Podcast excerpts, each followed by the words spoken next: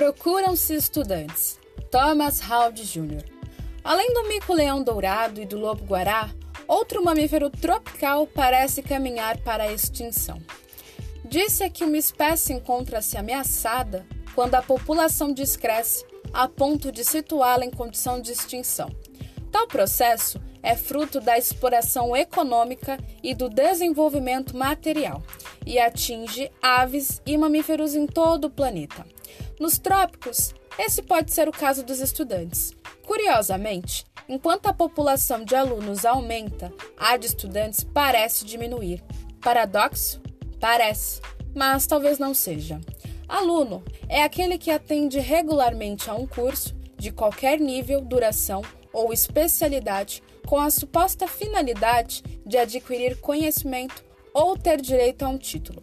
Já o estudante é um ser autônomo que busca uma nova competência e pretende exercê-la para o seu benefício e da sociedade. O aluno recebe, o estudante busca. Quando o sistema funciona, todos os alunos tendem a se tornar estudantes. Quando o sistema falha, eles se divorciam.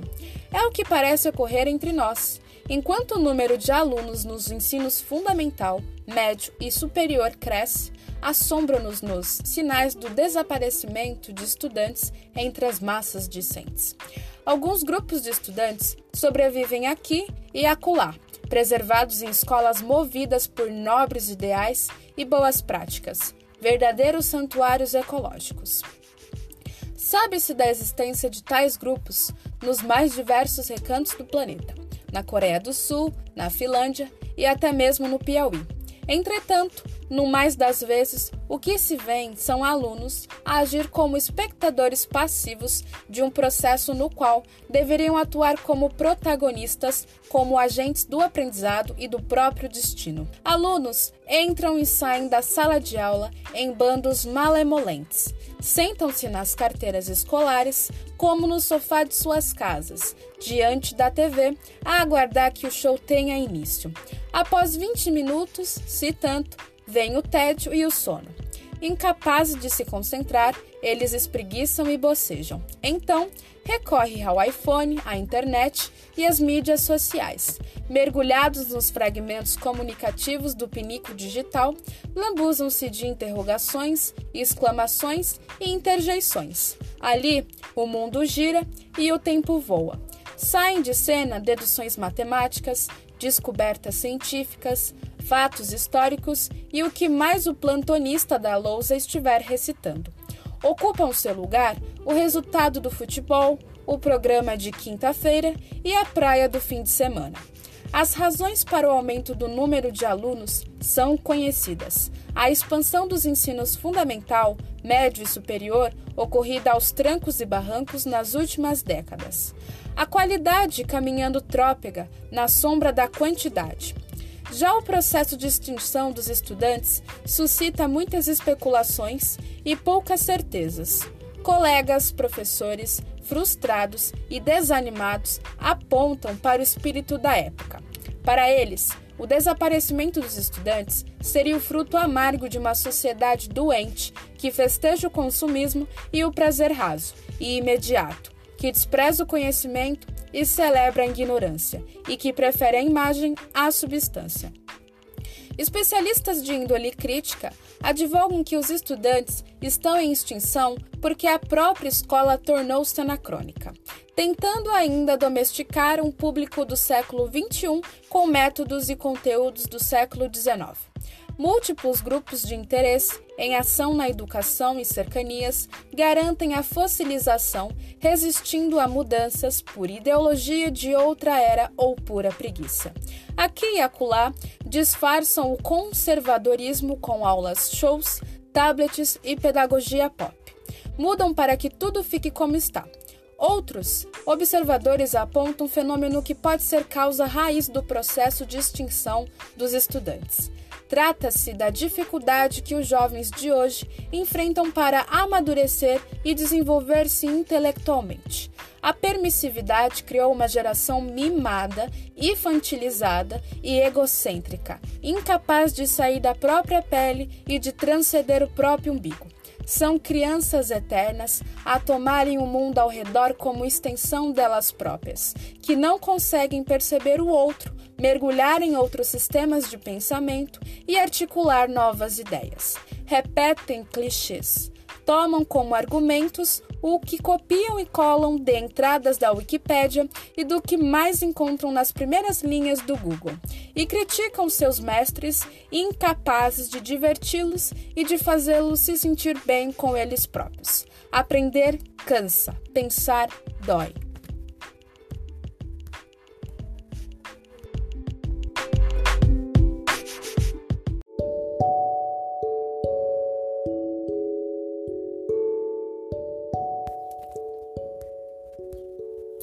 Vista cansada. Otto Lara Rezende. Acho que foi Hemingway quem disse que olhava cada coisa à sua volta como se a visse pela última vez. Pela última ou pela primeira vez? Pela primeira vez foi outro escritor quem disse. Essa ideia de olhar pela última vez tem algo de deprimente. Olhar de despedida de quem não crê que a vida continua. Não admira que Hemingway tenha acabado como acabou. Se eu morrer, Morre comigo um certo modo de ver, disse o poeta. Um poeta é só isto, um certo modo de ver. O diabo é que de tanto ver a gente banaliza o olhar, ver não vendo.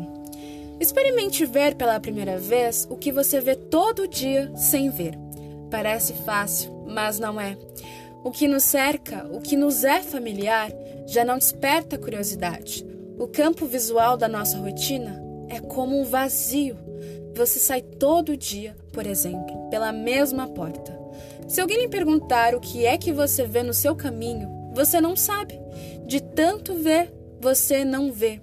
Sei de um profissional que passou 32 anos a fio pelo mesmo hall do prédio de seu escritório.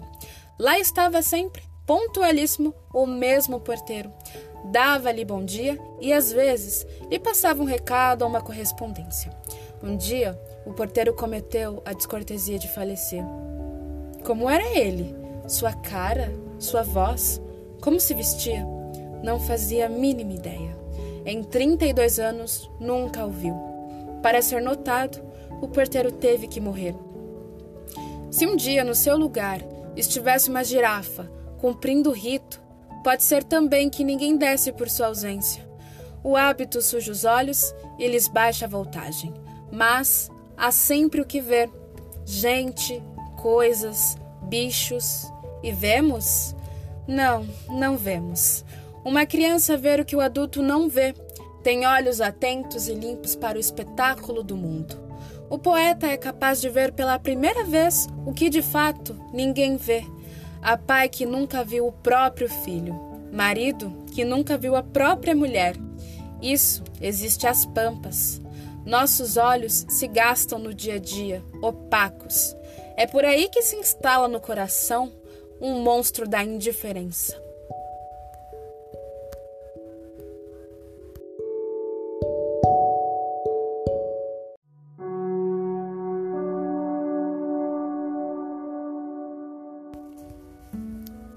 Mude, Clarice Lispector. Comece devagar porque a direção é mais importante que a velocidade. Sente-se em outra cadeira, no outro lado da mesa. Mais tarde, mude de mesa. Quando sair, procure andar pelo outro lado da rua. Depois, mude de caminho. Ande por outras ruas calmamente, observando com atenção os lugares por onde você passa. Tome outros ônibus. Mude por uns tempos o estilo das roupas. Dê os teus sapatos velhos.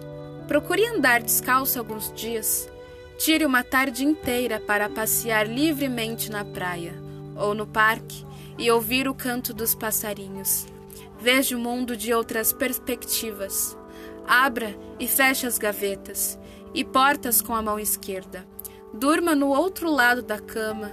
Depois, procure dormir em outras camas assista a outros programas de TV, compre outros jornais, leia outros livros, viva outros romances. Não faça do hábito um estilo de vida. Ame a novidade, durma mais tarde, durma mais cedo, aprenda uma palavra nova por dia numa outra língua. Corrija a postura, coma um pouco menos, escolha comidas diferentes, novos temperos, novas cores, novas delícias. Tente o novo todo dia, o novo lado, o novo método, o novo sabor, o novo jeito, o novo prazer, o novo amor, a nova vida. Mude. Lembre-se de que a vida é uma só. Arrume um outro emprego, uma nova ocupação, um trabalho mais light, mais prazeroso, mais digno, mais humano. Se você não encontrar razões para ser livre, invente-as, seja criativo e aproveite para fazer uma viagem despretensiosa, longa, se possível, sem destino. Experimente coisas novas, troque novamente, mude, de novo, experimente outra vez. Você certamente conhecerá coisas melhores e coisas piores, mas não é isso que importa. O mais importante é a mudança, o movimento, o dinamismo, a energia. Só o que está morto não muda.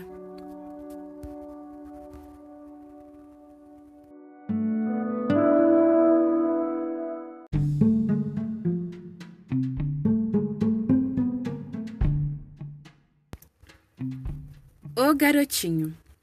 Uma vez, um garotinho foi para a escola. Ele era bem novo e a escola bem grande.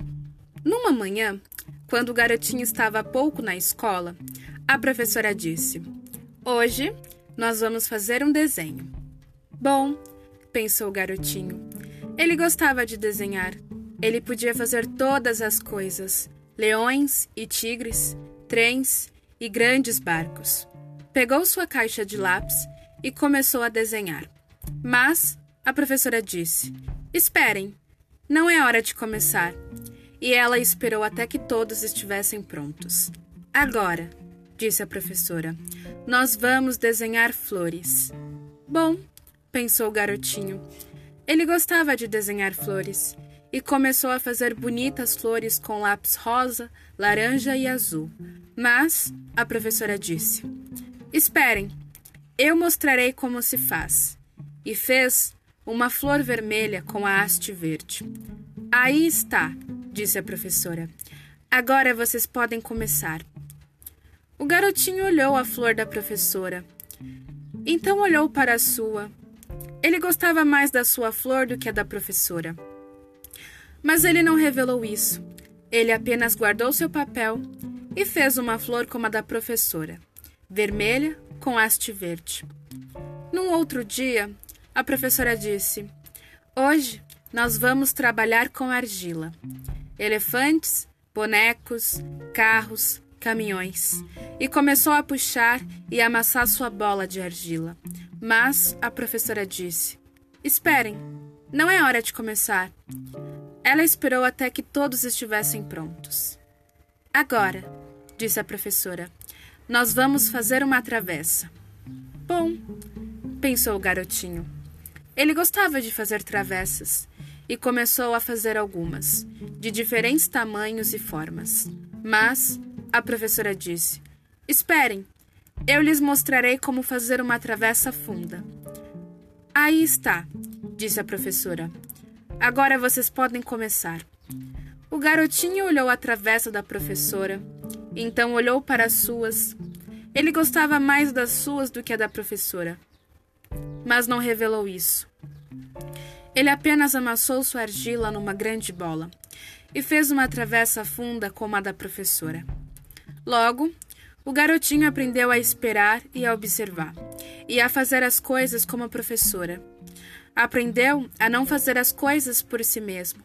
Então, aconteceu que o garotinho e sua família mudaram-se para outra cidade e o garotinho teve que ir para uma outra escola. Essa escola era ainda maior do que a primeira. E justamente no primeiro dia de aula, a professora disse: Hoje nós vamos fazer um desenho. Bom, pensou o garotinho, e esperou pela professora para dizer-lhe o que fazer. Mas ela não disse nada, apenas andou pela sala. Quando aproximou-se do garotinho, ela disse: Você não vai desenhar? Sim, disse o garotinho. O que vamos fazer? Eu não sei até que você faça, disse a professora. Como eu farei? perguntou o garotinho. Por quê? disse a professora. Do jeito que você quiser. E de qualquer cor? perguntou ele. De qualquer cor, disse a professora. Se todos fizessem o mesmo desenho e usassem as mesmas cores, como eu poderia saber quem fez o que e qual era qual? Eu não sei, disse o garotinho. E começou a fazer uma flor vermelha com haste verde.